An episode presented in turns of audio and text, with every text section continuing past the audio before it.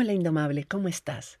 Este es el episodio número 46 y como estamos comenzando el 2022 y muchas de nosotras estamos poniendo por fin como meta realmente cuidarnos y querernos más este año, hoy quiero compartirte uno de los episodios más escuchados y comentados de Coaching para Activistas, el verdadero autocuido. Si ya escuchaste este episodio, te invito a escucharlo nuevamente, porque estoy segura que después de escuchar varios de mis episodios, Volver a escuchar este episodio va a darte nuevas luces de por dónde dirigir tu estrategia de autocuido este año. Estás escuchando Coaching para Activistas con Virginia Lacayo coach, emprendedora, feminista y experta en neurociencia y pensamiento sistémico, quien te compartirá información y herramientas para que puedas conocerte, autogestionarte y lograr los resultados que te propones independientemente de las circunstancias que estén ocurriendo. El episodio de Verdadero Autocuido fue uno de los primeros que grabé y ha tenido muchísimas descargas y comentarios desde el día de su publicación. Es posible que vos me hayas encontrado en las redes sociales recientemente o tal vez hasta hace poco te diste cuenta que tenía un podcast y comenzaste a escucharlo. Entonces es probable que no hayas tenido chance de escuchar los primeros episodios. Hay varios episodios que estoy segura que te podrían interesar. En esos primeros episodios abordo un montón de temas como cómo superar una crisis, cómo resolver un problema, cómo desarrollar confianza en vos misma, cómo manejar mejor tu tiempo, Hablo también sobre la relación que tenemos con el dinero y muchos temas más. Todos esos temas han sido súper bien recibidos, pero no es de extrañar de que, con todo lo que vivimos en el 2021, algunos temas hayan resonado más entre mis seguidoras que otros. El episodio de verdadero autocuido fue uno de los que resonó bastante. Yo creo que la principal meta que debemos todas ponernos en el 2022 es amarnos más y cuidarnos realmente, ponerle por fin atención a nuestra salud física, mental y emocional y adoptar prácticas o hábitos que hagan que ese cuidado se convierta en un nuevo estilo de vida. Todos los mensajes que recibo a través de mis redes sociales o por correo me confirman que muchas de nosotras estamos en la misma página en relación a esa meta. Por eso es que este mes de enero del 2022 en mi programa de coaching indomable estamos trabajando a fondo en diseñar estrategias personalizadas de autocuido que sean sostenibles, que se adapten a las necesidades, condiciones, aspiraciones y estilo de vida único de cada una de nosotras. Y además, hacemos coaching en vivo para asegurarnos de que no nos vamos a poner más excusas y que no nos vamos a seguir saboteando. Así que si a vos te interesa ponerte esta meta y querés un acompañamiento, un apoyo cercano para crear una estrategia de autocuido a prueba de excusas, te invito a registrarte en mi programa Indomable visitando mi sitio web virginialacayo.com pleca membresía. Ahora sí, te dejo escuchando este episodio para motivarte a tomar las riendas de tu salud este año. Y como te dije antes, si ya escuchaste este episodio una vez, te sugiero de todas formas volverlo a escuchar. Ahora que estás comenzando el año, puede que lo escuches con oídos frescos y te dé nuevas perspectivas. Todas hacemos algunas cosas para desenchufarnos cuando sentimos que ya no damos más, pero los masajes, las horas frente a la televisión o en las redes sociales, las duchas calientes, los ejercicios extenuantes, nuestras comidas favoritas, los tragos con amigos o amigas y otros gustos que nos damos cuando estamos al borde del colapso pueden parecernos gestos de autocuido, pero en realidad pueden ser acciones que solo refuerzan y justifican hábitos nocivos para nuestra salud física, mental y emocional. Hay una diferencia entre las acciones que hacemos para cuidarnos de forma auténtica, consistente y preventiva y las acciones que hacemos para compensar, entumecernos o reparar daños provocados por el estrés, el miedo, las preocupaciones, el cansancio, el desvelo y otras causas de deterioro físico, mental y emocional. Este episodio es una conversación que tuve con Wendy Matamoro del Fondo Centroamericano de Mujeres y también parte del grupo de la campaña No Estoy Sola. En él te comparto mis reflexiones sobre lo que considero es un verdadero autocuido y algunas recomendaciones para diseñar un sistema de autocuido preventivo, sostenible y eficaz. ¿Qué haces para desconectarte cuando estás estresada, triste, molesta, cansada? O cuando simplemente sentís que ya no das más? A ver, contame, ponete a pensar en esas situaciones.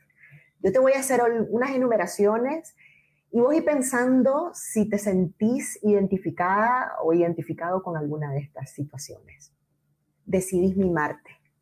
Hacer eso que simplemente te hace sentir totalmente desconectada de todo eso que te tiene fundida y te vas al salón de belleza, te haces las manos, dejas que te arreglen el cabello, las uñas, o te vas a hacer compras, darte ese gustito que tenés un montón de tiempo de querértelo dar, pero no te lo habías dado porque no te priorizabas, pero esta vez decís que sí te lo vas a dar. O te das una comida, pero una comida de ese platillo que tanto te fascina, que es de chuparse los dedos. Y no solamente eso, sino que también lo acompañas con esos traguitos o esas cervecitas que simplemente son, mm, mm, mm, o sea, deliciosas. O son de esas personas que cuando se quiere desconectar, se mete al Facebook a ponerse al día de todo lo que ha pasado en la colonia, territorio, barrio Facebook, te pones a ver los videos, andas al marketplace de Facebook o navegas por las redes sociales o para desconectarte, decís, ya que paso tan fundida todo el tiempo, me voy a dormir, voy a dormir lo más que pueda. ¿Alguna de estas cosas te genera sentido? ¿Con alguna de estas cosas te identificas? Porque las identificas o las consideras como un gesto importante para autocuidarte. A ver, vamos a ver Estoy viendo ahorita también el chat de, Facebook Live y espero sus comentarios. Pero, ¿qué tal si te digo que ninguna de estas cosas tienen que ver con el autocuido? ¿Lo habías pensado de esa manera? Pues yo te cuento que yo no lo había pensado de esa manera. Hasta, hasta cuando estaba preparando este programa con nuestra invitada especial, Virginia Lacayo. Bienvenida, Vir. Bienvenida, Virginia, nuevamente a la casa de No Estoy Sola. Gracias, Wendy. Qué lindo estar aquí. Me encanta este espacio. Qué alegre compartirlo con vos. Mira, contanos, ¿por qué todas esas cosas deliciosas, divinas, maravillosas y sensoriales que mencioné anteriormente no tienen nada que ver con el autocuido? No tienen, eso no es autocuido por una sola razón, Wendy. No tiene nada que ver con las actividades que mencionaste tiene que ver con la forma en que hiciste la pregunta. Okay. Porque lo que vos dijiste no es cuál de estas cosas haces como un parte de tu sistema de autocuidado. Lo que dijiste es qué haces para desconectarte, desenchufarte, jalar el cable cuando estás estresada, triste, molesta, cansada, cuando sentís que ya no das más. Todas estas actividades podrían ser y son actividades placenteras, son actividades que nos merecemos, son, son gustos que nos merecemos dar, son todo eso nos los merecemos. Nos merecemos hacer cualquier cosa que nos haga sentir bien. El problema es que cuando lo hacemos en ese momento, entonces no depende de las actividades, depende de qué, qué estamos haciendo, sí, pero cuándo lo hacemos y por qué lo hacemos. Mm. Es lo que hace la diferencia, que una actividad sea un, una acción de autocuido o sea una acción de compensación, de desenchufe, de entumecimiento. Ah, espérate, espérate, espérate. Ahí va, podemos ir un poquito para atrás. Dijiste una, dos palabras claves. ¿Por qué? Y después mencionaste desenchufamiento. A ver, vámonos por esa parte de ahí. ¿Por qué el por qué es tan determinante para saber el enfoque que le estamos dando a las cosas?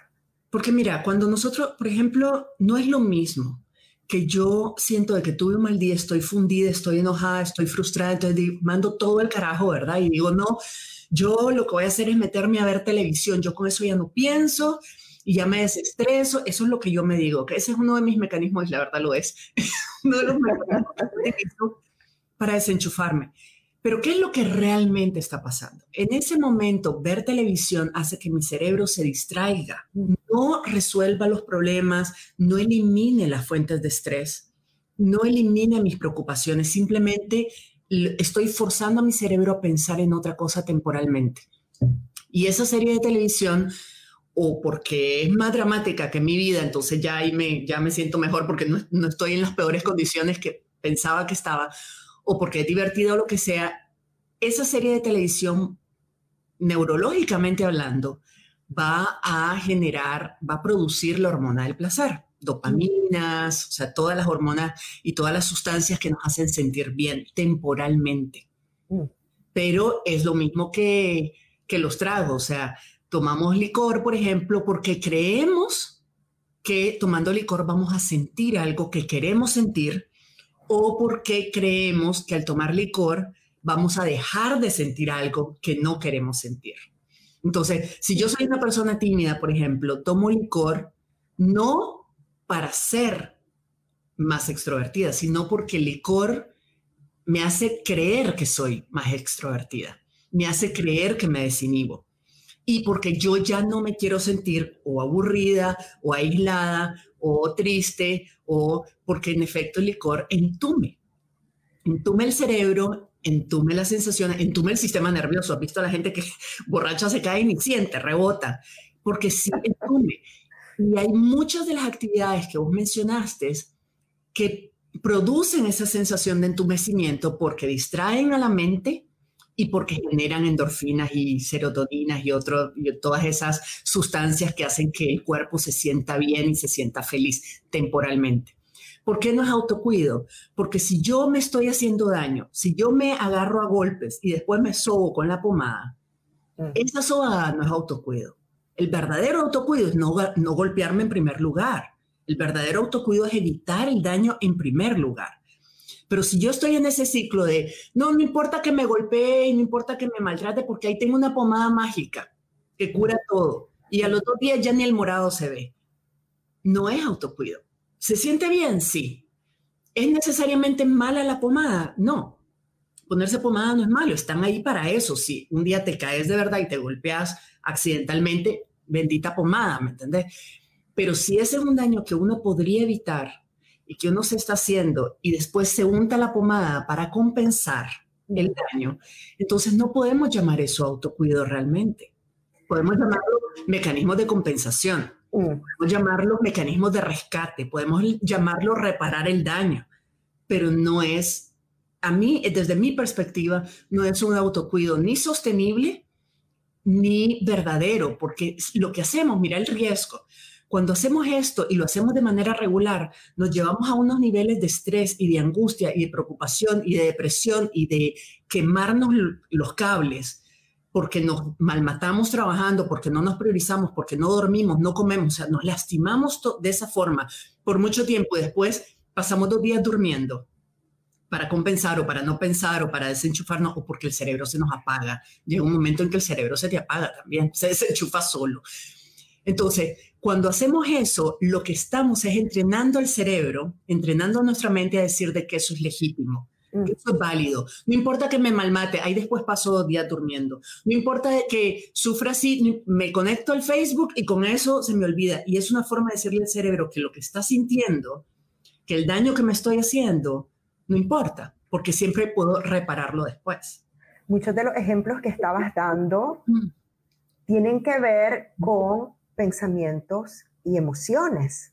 Sin embargo, lo que es la industria del bienestar, porque es una industria que te venden todo, ¿verdad? Te venden aspiraciones a sentir relajación y te ponen los masajes, te ponen los productos, te ponen los ambientes, te ponen la música. Es una saturación de, de oferta vinculado con esta industria. Es para llenar, primero, satisfacer cuerpo, básicamente en la mayoría de los casos. Y en segundo lugar, son de cosas que tenés que adquirir y comprar desde afuera. Y yo me pregunto con cosas que no necesariamente son de adquirir y comprar y que no únicamente tiene que ver con el cuerpo y que quisiera traerlo a la plática vinculada con el autocuido y es lo que está relacionado con la salud mental y emocional. ¿Dónde entra esto? ¿Por qué no necesariamente forma parte de la discusión y la conversación.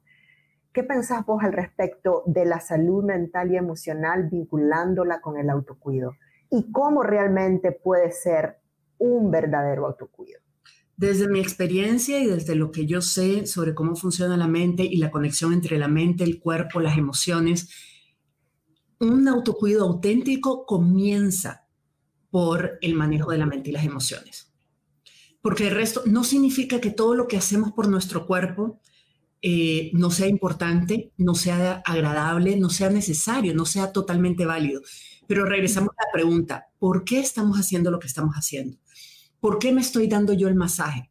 Porque necesito relajarme. ¿Por qué necesito? No quiero relajarme, no quiero sentir rico, no, necesito relajarme. No vamos a hacernos masajes de manera periódica, vamos cuando ya andamos engarrotadas cuando ya estamos así. Entonces digo, voy a hacer mi masaje porque necesito relajarme. ¿Por qué necesito relajarme? Porque he pasado estresadísima todo este periodo. Y ya mi cuerpo no me da más, o sea, me está pidiendo a gritos algo para calmar el dolor, el dolor físico y el dolor emocional y mental. Entonces, en ese momento tomamos medidas compulsivas, desesperadas, necesito un masaje, lo reservo ya y es para ya. No es algo que planifique con tiempo porque es algo que yo disfruto y que le doy a mi cuerpo por el placer de dármelo. Mm. Necesito vacaciones. Cuando decimos necesito algo, es porque estamos tratando de reparar un daño, estamos tratando de hacer algo desde afuera que venga a resolver, pero por lo menos entumecer el dolor que estamos generando desde adentro.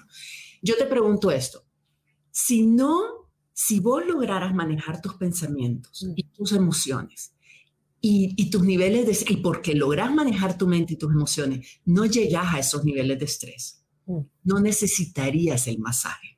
No necesitarías hacer las compras. No necesitarías ir a un salón. No necesitarías pasar horas en Facebook o viendo tele o durmiendo. No lo necesitarías. Tendrías la libertad, no, de, no dejarla de hacer, hacerte masaje. Anda a pasear con tus amigas, anda, eh, mira una buena película, pero hazlo porque te da el gusto de hacerlo y porque la vas a disfrutar, porque cuando hacemos esas acciones de autocuido para compensar un daño, para anular un daño, para, para entumecer un dolor, vos estás viendo la película y estás, espérate, enfócate en la película porque la mente está realmente regresando a lo que te preocupa. Termina la película y lo que sucede es que volvés a pensar en lo que te preocupa y el dolor vuelve a aparecer pero además se suma a eso la culpa de que pasaste dos horas sin, haciendo nada, sin hacer nada para resolverlo. Entonces vas a necesitar más, vas a necesitar más dosis de, de distracción externa o de, o de acciones o de actividades o de productos externos que entumezcan esa sensación. Entonces comenzar por manejar nuestra mente, manejar lo que pensamos, lo, las razones por las que sentimos lo que sentimos, Wendy, es porque estamos pensando en algo que creemos que es verdad. Nos estresamos no porque está pasando algo, sino por lo que estamos pensando sobre lo que está pasando, por lo que pensamos sobre lo que podría eventualmente, quién sabe, pasar en el futuro, porque nadie lo puede adivinar, nadie tiene bolita de cristal. Nos, preocupamos, nos estresamos, nos angustiamos, nos entristecemos por algo que ya pasó en el pasado y sobre lo cual no podemos hacer nada. todas esas emociones son generadas en nuestro cerebro por algo que estamos pensando sobre una situación.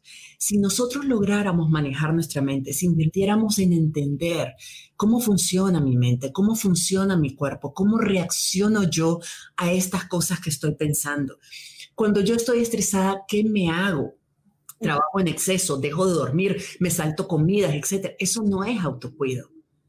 Y lo hago porque estoy estresada entonces, si yo lograra manejar mi mente, para empezar, me haría menos daño.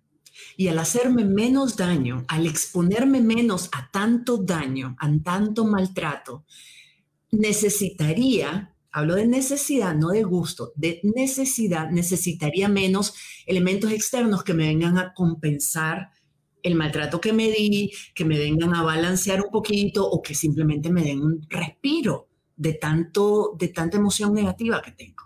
Vir, em, quisiera que nos detuviéramos ahí, porque en la medida que te escuchaba hablar, solo se me saltaba a la mente las creencias.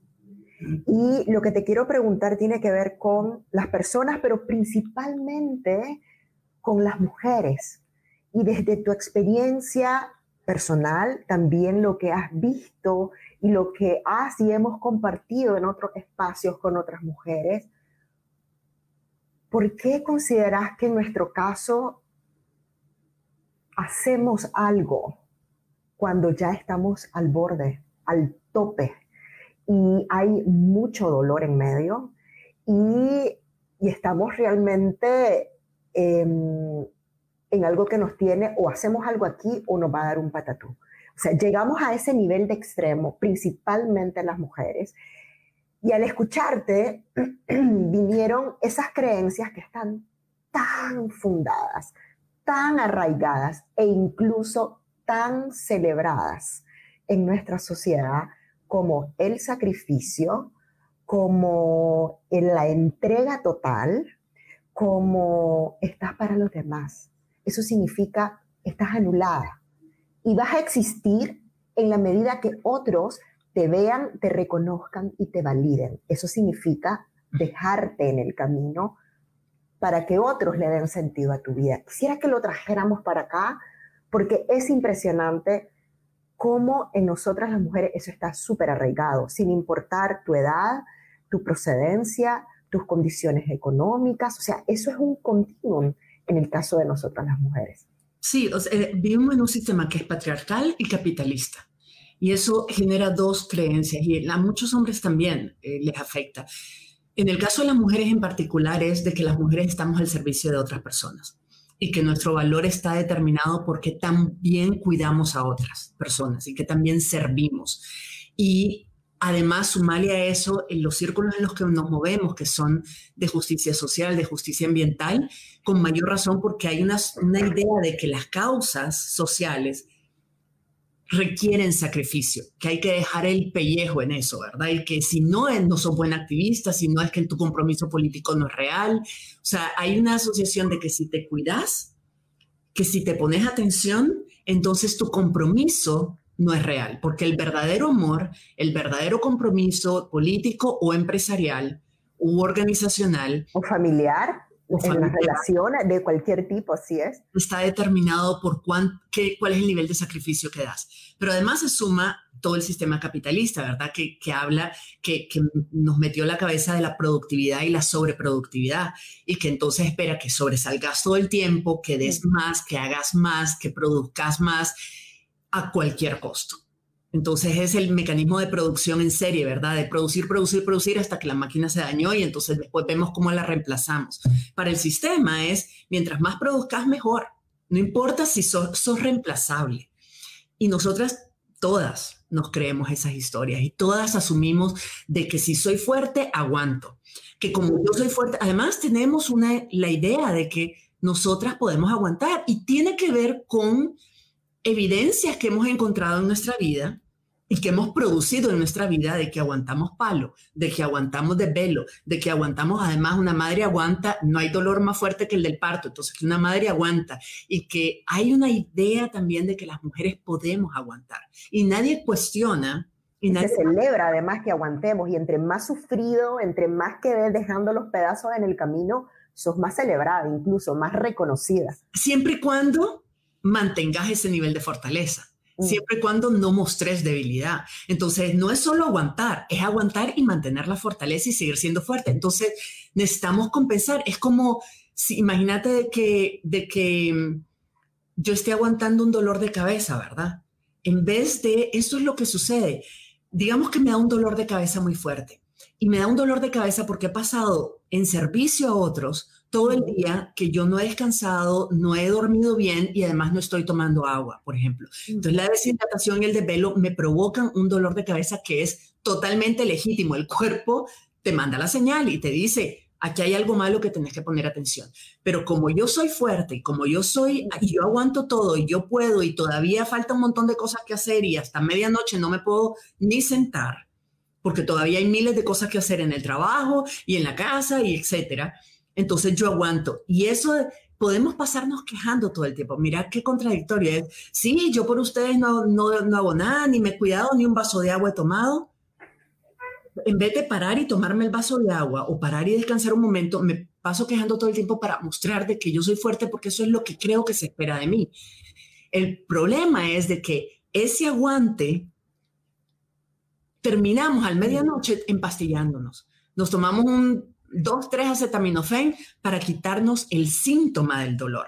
A la mañana siguiente no entendemos por qué amanecemos con dolor de cabeza otra vez y pasamos días con dolor de cabeza aguantando. Entonces está por un lado es, yo aguanto ese dolor en lugar de curarlo, en lugar de quitarlo, y si ya no lo aguanto, entonces me lo, me lo quito de manera rápida y de manera compulsiva, es decir, par de pastillas y sigamos en lo que estábamos. En lugar de preguntarme de dónde viene el dolor en primer lugar y trabajar la causa, trabajar la causa, evitar un dolor de cabeza, evitar esos dolores crónicos es autocuido. Empastillarse cuando ya los tenés sabiendo de que lo que está produciendo el dolor es tu propio comportamiento, no es autocuido. ¿Qué necesito para estar bien consistentemente? Pero esta pregunta me lleva a una pregunta que es un paso para atrás. Para yo poder contestar esta pregunta, yo necesito conocerme, yo necesito saber.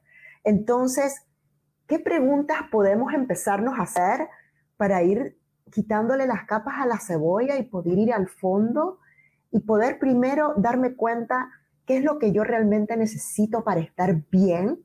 Uno, poder entender por qué estoy haciendo lo que estoy haciendo y cómo lo estoy haciendo. Mira, solo porque no quiero, o sea, yo por lo menos como coach trato de hacer las cosas lo más simple posible para la gente, porque si no siento como, ah, bueno, primero tengo que sacar la maestría en mí misma, ¿verdad? Y entenderme bien y hasta entonces me empiezo a cuidar. Y las cosas se van aprendiendo haciendo aprendiendo en el camino, ahí vamos en ensayo de error. Puedes empezar con algo tan simple como observarte hoy y decir cómo me siento hoy, cómo he pasado el día de hoy. Y luego pensar, ¿qué he hecho el día de hoy para cuidarme o qué no he hecho para cuidarme? Por ejemplo, ¿cómo dormí? ¿Cómo dormí anoche? He tomado agua hoy, hice alguna actividad física, me moví, me levanté mi asiento y caminé en el, en el cuarto, me entendé varias veces. Por último, es preguntarte qué estoy haciendo que en general creo que podría beneficiarme, qué hice hoy. Si me siento bien, preguntarme también, ¿qué pasó hoy? ¿Qué he hecho hoy? ¿Qué he pensado hoy? ¿Qué he sentido hoy? ¿Y qué he hecho hoy que me permiten sentirme así de bien? ¿Cómo puedo hacer esto consistente? ¿Cómo puedo repetirlo varias veces? E ir como observándose con curiosidad, sin juicio, sino decir, ajá, que, fíjate que hoy me sentí mejor que ayer ah, pero es que anoche dormí bien. Hoy me, me, me, dediqué, ya ni siquiera hablemos de meditar o tal vez hacerse coaching, que para mí es lo que yo hago, es lo que a mí me funciona mejor que nada en el mundo. Yo empiezo por mi salud mental, eso me produce una salud emocional y de ahí el resto cae por su propio peso, porque empiezo a quererme, empiezo a apreciarme, empiezo a amarme más y desde el amor uno se cuida naturalmente, porque uno cuida a quien ama. Convertirnos en observadoras y observadores de nosotros mismos sin juicio, ¿verdad? Sin esa crítica, sin esa condena, simplemente verlo con esa curiosidad que podría tener una niña o un niño cuando está viendo por primera vez un globo rojo. O sea, o como que estuvieras tratando de entender a una persona que te, te llama la atención y te intriga y decir, pero ¿por qué hace eso? ¿Y qué está pensando? ¿Y qué está sintiendo? Y mira, qué raro, cada vez que siente así reacciona de esta manera. Y por ejemplo, si yo tengo momentos en que necesito, yo digo, necesito azúcar, mi cuerpo me está, el cuerpo no te puede pedir azúcar porque es tóxica, el cuerpo no te va a pedir algo que no le haga, que no le haga bien. El cuerpo no la pide, pero la mente la pide. Porque el azúcar es una droga para la mente que se siente bien, te dispara la endorfina, y entonces es, la sensación de bienestar, como el alcohol, te dispara las endorfinas, sensación de bienestar. Entonces el cerebro dice, yo quiero más de eso que me diste la vez pasada, de eso quiero. Entonces uno se mete el cuento en la cabeza de que es que necesito algo dulce, necesito comer algo dulce. Yo cuántas veces no dije y oí eso. Y entonces en vez de, de, tratarme mal y qué barbaridad, y por eso estás como estás y todo eso, decir, si me lo voy a comer, me lo comí. Si me lo comí, ya me lo comí. Pero en ese momento a lo mejor parar y decir, ok, qué interesante, yo porque dije que necesitaba azúcar. Si, si no es cierto que el cuerpo necesita azúcar, el cuerpo no necesita ver televisión, el cuerpo no necesita alcohol. Si yo, o el cigarro, o lo que sea, si yo me dije eso ¿qué era realmente lo que estaba pensando? ¿Qué era lo que creí que iba a sentir cuando hiciera eso? ¿O qué creí que iba a dejar de sentir? Que es más mm. probable cuando hiciera eso. Ah, es que voy a, estoy comiendo porque estoy aburrida, estoy viendo tele porque estoy estresada, estoy preocupada y no quiero pensar. Cuando hacemos algo porque queremos dejar algo, dejar de pensar o sentir algo, esa actividad no nos va a generar un bienestar consistente, porque es paliativa, es una actividad que yo hago compulsivamente en el momento para anestesiarme. Pero la misma actividad, si yo digo, no, yo estoy haciendo esto porque me hace sentir bien, y a lo mejor la actividad no es tan placentera. A no, no, no todas las personas nos gusta hacer ejercicio, pero algunas lo hacemos, o por lo menos buscamos cómo ponernos activa, porque yo sé que después que lo hice, me siento en la gloria, mi cuerpo se siente en la gloria. Entonces, estoy haciendo cosas, este es un autocuido, digo, yo hago cosas que mi mente, mi cuerpo, mi alma, mi corazón se va, va a agradecerme. Y esta es una pregunta que te puedes hacer, decir, ¿me voy a agradecer yo esto después? Quería, nunca, cuando actuamos no por autocuido, sino de manera compulsiva para evitar una emoción, agradecemos la actividad. ¿Cómo podemos desarrollar una estrategia de autocuido que realmente nos cuide? Eh, pues lo que estábamos hablando es, observarnos para entender, observarnos como, como observaríamos a una, a, a, nuestras hijas o a nuestros hijos o a una persona que nos intriga sabes, con curiosidad decir, fíjate que he notado, o a una buena amiga. Nos, nosotras con las amigas detectamos cosas y decir, mira, yo he visto que vos cada vez que tal, haces tal cosa, cada vez que pasa esto, este es tu, por aquí va vos, estas son tus reacciones típicas. Y lo decimos sin juzgar necesariamente, le decimos como observación. Fíjate que he notado esto. Y eso le da elementos a la amiga para decidir si quiere seguir reaccionando así o no. Entonces, nosotras cuando nos decimos eso, decimos, yo he notado que cada vez que estoy aburrida, me voy directo a la refri. es verdad. Ahora ya no saco nada de la refri, pero todavía tengo la maña de abrirla, Porque por puro maña. Entonces, observar y decir qué interesante, yo qué ando buscando y qué voy a hacer y, y, y empiezo, a, a partir de ahí puedo tomar decisión. Yo he notado, pero de manera muy consistente, yo ya sé que eso regla que si yo no duermo, no funciono bien. Entonces, si yo no duermo, lo que hago el día siguiente es ver qué puedo hacer para ayudarme a manejar el día que yo ya sé que va a ser más retador para mí. Pero también esa noche me acuesto más temprano para recuperar el balance. Entonces, un sistema de autocuido efectivo es un sistema que parte, primero, que es planificado hago las cosas con tiempo, las estoy planificando. Me doy el gusto que me doy, me puedo hacer los masajes, puedo comer, puedo correr, puedo ir a fiestar con las amigas. Todo lo que vos dijiste al inicio lo puedo hacer. No es lo mismo que yo lo planifique, yo diga, lo voy a hacer porque es parte de los gustos que yo me doy de manera consistente y que eso me permite sentir balancear, no estoy todo el tiempo trabajando, me estoy dando gustos no lo estoy haciendo de manera compulsiva, lo estoy haciendo planificada y cuando lo estoy haciendo lo estoy disfrutando.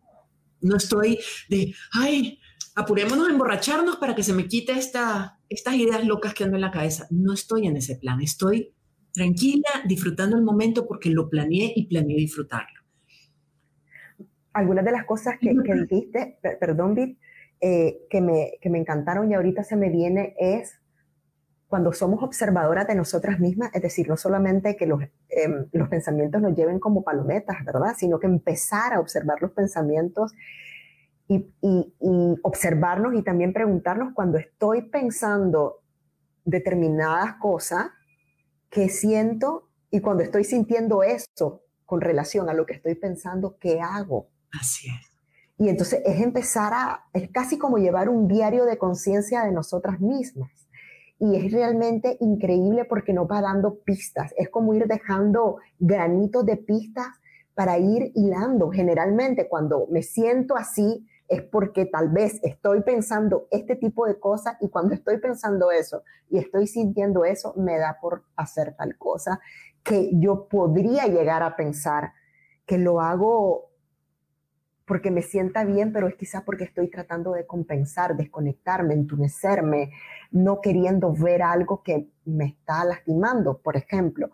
Y también yo quisiera rescatar, porque sí quiero rescatar todas estas acciones de autocuido que no implican plata, por decirlo así, y no estoy diciendo que estoy negando las que implican recursos económicos, pero que son cosas tan valiosas, por lo menos para mí, como poder tener esas pláticas ricas con mis amigas, podernos conectar, hablar, decir cómo nos sentimos, poder encontrarnos, ya que no estamos muchas y ahora con COVID quizá no te puedes ver, pero poder tener esas conversaciones interminables que son tan divinas y tan sanadoras y hay muchísimas maneras de, llenarnos, de generarnos alegría, de ayudarnos a drenar todas esas cosas que quizás estamos sintiendo y nos tienen asfixiadas que no requieren recursos económicos para poderlas vivir y poderlas hacer.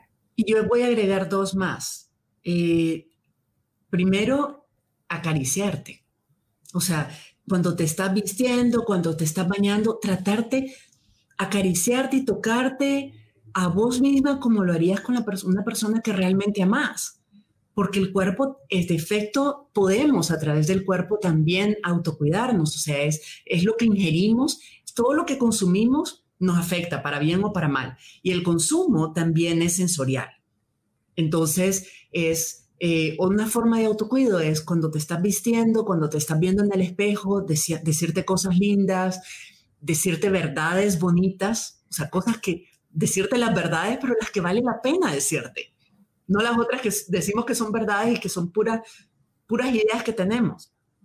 Decirte cosas lindas, acariciarte, bañarte y realmente sentir de que estás limpiando, de que estás purificando, tomar agua y sentir que te estás refrescando, o sea, poder tener, hacer cosas que puedes estar lavando los trastes y estar en silencio. Puedes concentrarte solo en lavar los trastes y decir, por los cinco minutos que voy a lavar los trastes me voy a concentrar en sentir la esponja. Son formas de meditar, no necesitas ser experto ni tener aplicaciones de meditación, ni ir a, ni ir a cursos de budismo, ni, o sea, Puedes simplemente eh, meditarse, meditar es enfocarse en lo que estás haciendo únicamente. Y eso le va a dar un tremendo respiro a la mente. Tremendo. Algunos no podemos, nadie en realidad puede poner en blanco la mente. Como no se puede. La mente está diseñada para producir pensamientos 24 horas al día. No necesitas ponerla en blanco, necesitas concentrarte en algunos, en aquellos que te dejen respirar, que te den, que, te, que no te generen emociones dijiste, algo clave, Vir, y que muchas veces se nos olvida, respirar. Vos decís, claro, respiro todo el tiempo, si no ya estaría muerta. No, pero ¿cuántas veces nos detenemos y tomando en cuenta lo que vos estás hablando de una conciencia plena en el momento presente, de simplemente cerrar los ojos y eh, inhalar profundamente, exhalar profundamente, cinco veces que lo hagas totalmente consciente de que lo estás haciendo y te lo juro que la cosa cambia. Es sencillo, no necesitas una aplicación. Respirás, inhalas por cuatro segundos, retenés cuatro segundos, exhalas cuatro segundos. Cuatro, cuatro, cuatro. Es fácil de recordar y hacer eso diez veces que lo hagas, todo, tu mente, tus emociones y tu cuerpo van a sentir el efecto inmediato. Tal vez no va a ser toda la respuesta, pero el paso básico, recontrabásico para empezar a dejar de creer en algo que he creído tan consistentemente y tan enraizadamente durante toda mi vida. ¿Cuál es? ¿Por dónde tengo que comenzar? Identificarla, la creencia, qué es exactamente lo que estoy pensando y luego cuestionarla. En el momento en que vos te cuestionas y le decís, pero si eso no es verdad, vos por qué estás tan obsesionada creyéndolo. Y lo volvés a decir otra, y viene otra vez con esa creencia, pero no habíamos aclarado que eso no era verdad y ahí vas, es, es a cincelazos, es una vez tras otra vez, así como pasaste años reforzando la idea de que eso era verdad, vas a tener que invertir un poco de tiempo, pero sobre todo conciencia, para decir, ¿qué pasa si no es verdad? ¿Qué pruebas encuentro de que eso no es verdad? ¿Qué otras cosas son también verdad y que parecieran contradecir esta? Y ahí es donde la, la creencia se va debilitando, la vas, la vas llenando de poros digamos, llega un momento en que se desbarata, se deshace, pero es a niveles de conciencia, de, de, tomar, de, de identificarla, sacarla de tu mente, ponerla por escrito y mirarla como un objeto y ahí le vas dando la gota china, ¿verdad? Hasta que hace el hoyo en la piedra a punta de una gotita de agua. Espero que este episodio, volverlo a escuchar o escucharlo por primera vez, te dé pistas de por dónde ir diseñando tu propia estrategia de autocuido para este año. Y si no has recibido nunca coaching, esta es una linda oportunidad para darte ese regalo. En mi programa de coaching mensual Indomable aprendemos a pensar intencionalmente y a desarrollar creencias empoderantes para lograr los resultados que queremos con menos esfuerzo, a mejorar las relaciones que tenemos con el dinero, con el tiempo, con nosotras mismas y con otras personas y a sentirnos mejor y más empoderadas, no importa las adversidades que se nos presenten. Si no tenés una coach aún, estaré honrada de ser tu coach. Gracias por tu confianza y nos escuchamos en la próxima. Si te gustó este episodio, dale like, suscríbete para no perderte el próximo y compártelo con otras activistas, por aquello del buen karma.